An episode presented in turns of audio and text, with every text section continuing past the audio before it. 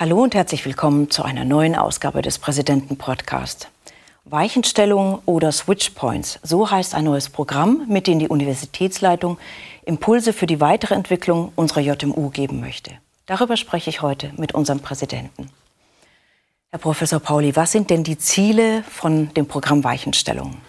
Weichenstellung und Switchpoints sind Richtungen, die wir der Universität für die Zukunft geben wollen. Und das betrifft vor allem die Gebiete Forschung und Lehre. Das sind ja unsere zentralen Aufgaben. Aber auch Querschnittsthemen wie Diversität, Nachhaltigkeit und Internationalisierung.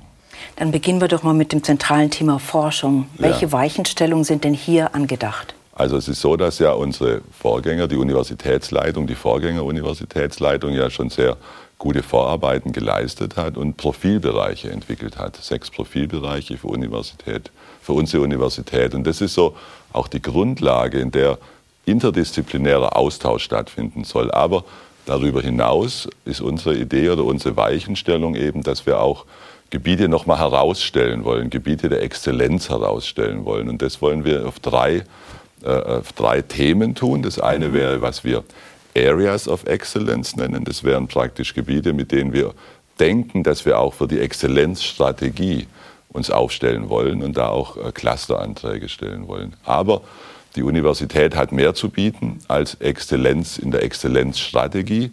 Deswegen wollen wir auch Leuchttürme der Exzellenz oder englisch Beacons of Excellence herausstellen.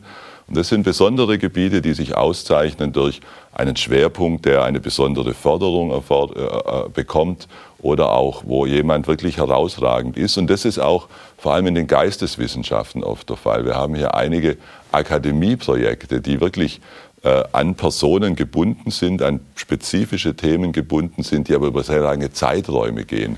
Und das ist ein Zeichen der Exzellenz unserer Universität und die wollen wir herausstellen.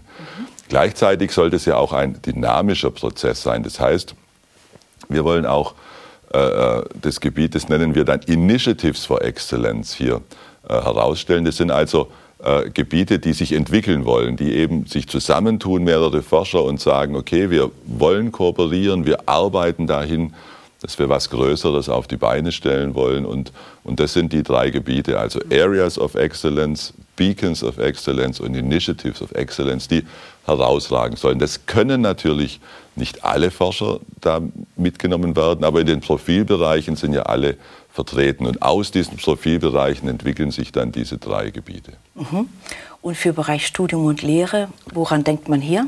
Ja, also für Studium und Lehre ist vor allem Kollege Daupinghaus äh, richtungsweisend und hier geht es darum, dass es praktisch ein, ein Zentrum für exzellente Lehre und Bildung äh, gegründet werden soll, das eben die, die ganzen äh, Prozesse, die mit der Evaluation und der Einrichtung neuer Studiengänge zusammenfassen soll und koordiniert bearbeiten soll, um so auch mehr Wertschätzung diesem mhm. Gebiet entgegenzubringen und auch zu zeigen, Lehre ist für unsere Universität auch wichtig und es wird sozusagen zentral koordiniert, zentral betrachtet und auch dann die Weichen gestellt für Lehre, die, äh, die wir denken, wie sie sein soll und wichtig sein soll. Auch bezüglich Lehre, wir haben es ja in der Corona-Zeit erlebt, viel Online-Lehre, das ist auch wichtig. Was sollen wir beibehalten, was sollen wir nicht beibehalten? Da brauchen wir eine Evaluation. Mhm. Und wie kommt es bei den Dozierenden an, wie kommt es bei den Studierenden an? Und das soll dieses neue Zentrum, das gegründet werden soll, äh, koordinieren.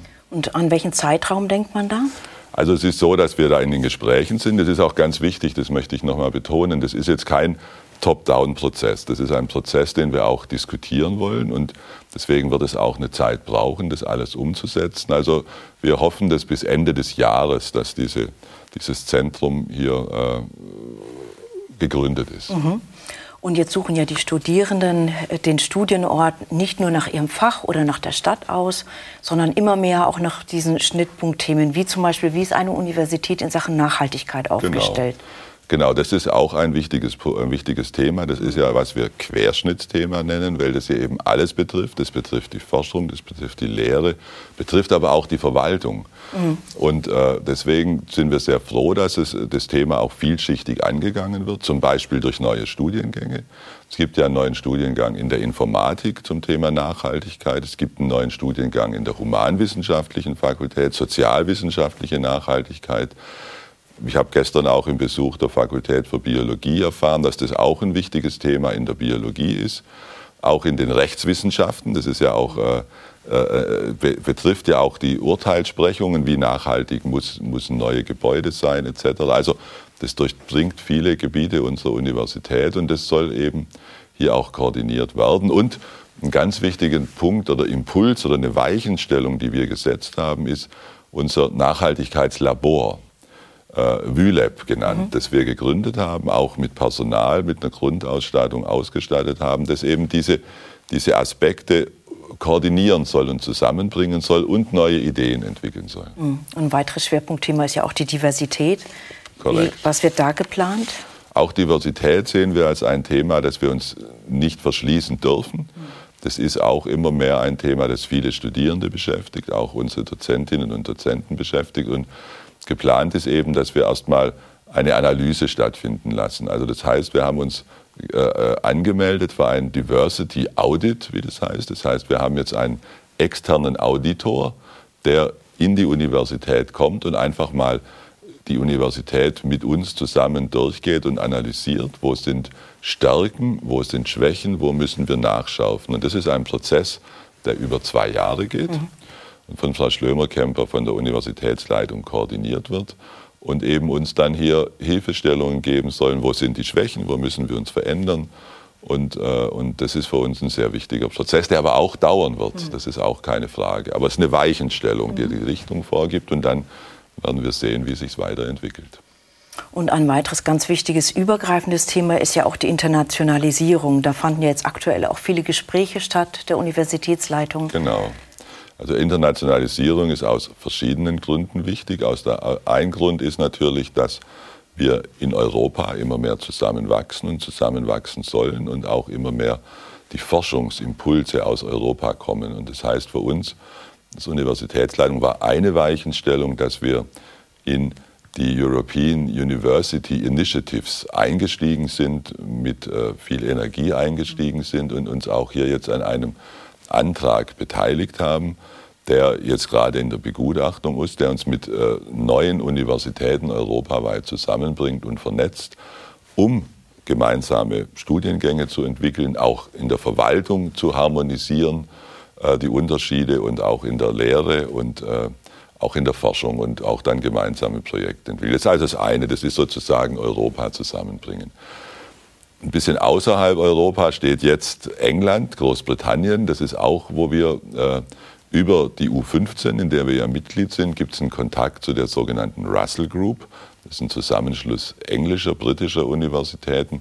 Über den Kontakt wollen wir auch nach England hinein, zumindest mit ein oder zwei Universitäten, einen intensiven Austausch aufrechterhalten und vielleicht auch mit ein, zwei Universitäten in USA oder Kanada. Das ist ein Schwerpunkt der Internationalisierung. Den anderen Schwerpunkt, den wir uns gesetzt haben, als Weichenstellung auch, wäre der asiatische Raum.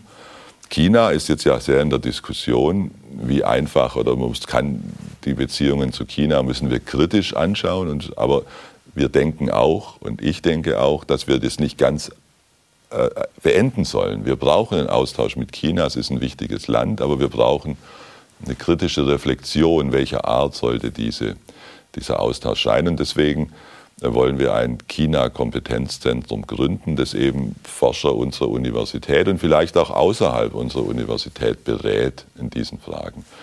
Und der andere Schwerpunkt wäre Afrika. Das sehen wir als sehr wichtig, ist ein Kontinent, der sehr nahe ist der ein hohes Entwicklungspotenzial hat. Und äh, da wollen wir auch die bestehenden Kontakte bündeln und auch koordinieren und uns hier auch über die Zukunft engagieren. Mhm. Und Sie haben vorhin auch das Thema Verwaltung angesprochen. Ja, das ist natürlich, was man oft immer so nebenher laufen lässt und, und, und, und denkt, das muss schon funktionieren. Aber auch hier ist es ganz wichtig, die Verwaltung äh, mitzunehmen, zum einen, und auch Impulse zu setzen. Und die Weichenstellungen, die wir hier setzen wollen, ist zum einen, dass die Verwaltung mehr elektronisch laufen kann, digitalisiert laufen kann. Da ist der Kanzler sehr aktiv und hat hier ein Projekt aufgesetzt, dass eben es eine elektronische Verwaltungsakte gibt, die langfristig auch dann wirklich alle Sekretariate nutzen können und Der zweite wichtige Punkt, der uns auch am Herzen liegt, wir haben es jetzt ja auch in Corona gesehen, ist das Homeoffice. Wir haben hier gelernt, dass es eigentlich ganz gut funktioniert. Dass also auch äh, Personen, Mitarbeiterinnen, Mitarbeiter, Verwaltung, auch in der Verwaltung, auch über zu Hause noch sehr gut arbeiten können. Und da haben wir auch vor allem der Kanzler ein Konzept entwickelt, wie wir dieses Homeoffice weiter durchführen können, aber eben gleichzeitig auch den Zusammenhalt der Universität aufrechterhalten wollen. Also wir haben eben, unsere Weichenstellung ist so, Homeoffice ist möglich, aber es muss auch einen Kontakt vor Ort geben. Das ist so diese, diese Gratwanderung und, und, und dazu brauchen wir auch die elektronischen Akten. Mhm. Sonst kann ich nicht von zu Hause optimal ja. arbeiten. Und das ist, denke ich, eine wichtige Weichenstellung, die auch vielleicht die Life-Work-Balance verbessert für unsere Mitarbeiterinnen und Mitarbeiter in der Verwaltung oder auch in der Forschung und mhm. Lehre. Das Programm ist ja im Universitätsrat und Senat diskutiert worden. Was war da denn das Feedback? Ja, also wir haben es zunächst erstmal im Universitätsrat als unser höchstes Gremium sehr kompakt vorgestellt. Und da gab es äh, eine Diskussion, aber vor allem auch der Wunsch, dass es noch mal intensiver diskutiert wird. Und das haben wir dann auch im Senat getan. Wir haben uns auch Zeit genommen, haben diese eigenen, diese unterschiedlichen Themen auch länger diskutiert und es gab interessante Diskussionen, konstruktive Diskussionen, die wir auch aufgenommen haben. Und genau das war ja das Ziel, Weichen zu stellen, es in die Universität zu tragen, zu diskutieren und dann wieder zu anzupassen, zu verändern. Und da sind wir jetzt doch, denke ich, auch äh, durch diese Rückmeldung haben wir einige Veränderungen leicht vorgenommen und dadurch sind wir auch, können wir alle mitnehmen in der Universität. Und das ist auch der Schritt, wie es weitergehen soll. Also wir haben jetzt das im Senat ausführlich diskutiert das nächste wäre im Concilium Dekanale, das nochmal mit den Dekanen zu besprechen und dass die Dekane dann auch weiter eintragen in die Universitäten, in die Fakultäten, in die Mitglieder unserer Universität und dann auch in die Verwaltung. Das ist das Ziel, das dann so auszurollen. Und dieser Podcast ist natürlich jetzt auch ein erster Schritt, dafür auch zu werben, mhm. sich damit langfristig zu beschäftigen und uns auch Rückmeldung zu geben, ja. wie es ankommt.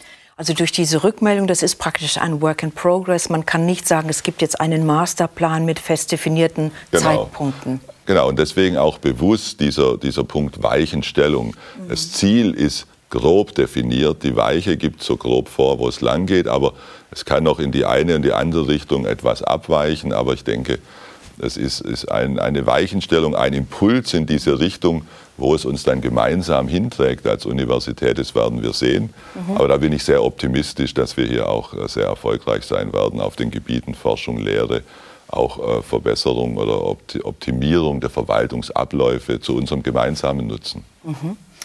Das ist ja schön, durch diese Offenheit hat man ja auch noch viel mehr die Möglichkeit, alle einzubeziehen und dann ist es besser für den Prozess. Genau, so ist es auch gemeint. Es soll ein dynamischer Prozess sein, mhm. der sich entwickelt in der in dem Austausch mit den verschiedenen Gremien der Universität. Und wir haben jetzt begonnen mit dem wichtigsten Universitätsrat, Senat, Konzilium Dekanale, dann gehen wir in die Fakultäten und so in die Institute und so wird es dann auch ausgerollt. Mhm. Damit sind wir schon am Ende des Gesprächs angelangt. Ich sage danke für Ihre Zeit. Sehr gerne.